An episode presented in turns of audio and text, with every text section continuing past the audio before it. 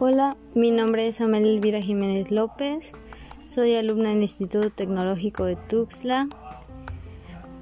Hoy, 24 de septiembre, voy a hablar sobre el administrador de base de datos. Un administrador de base de datos es aquel responsable de ciertas eh, tareas eh, profesionales sobre responsabilidad en la instalación, soporte y entre otras cosas.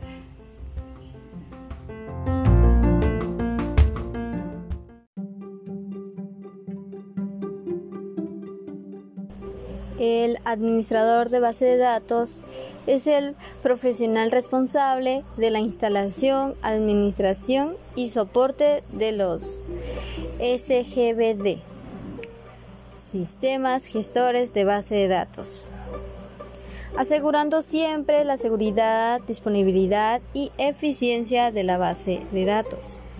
Para que todas esas tareas se puedan cumplir, es necesario un óptimo conocimiento de la arquitectura de la base de datos, experiencia y una formación sólida.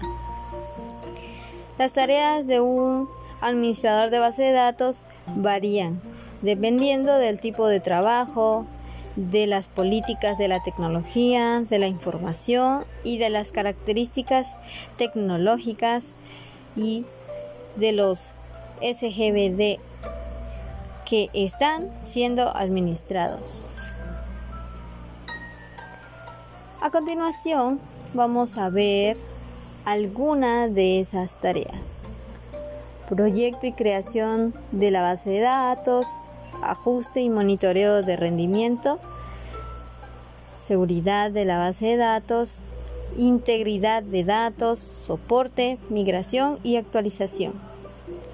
Aún no siendo directamente uno de los deberes del administrador de base de datos, la infraestructura y el modelaje lógico y físico de la base de datos a veces acaban formando parte del trabajo. Entonces estas funciones son tradicionalmente de responsabilidad del, administrador de sistema y del administrador de datos o del jefe de proyectos.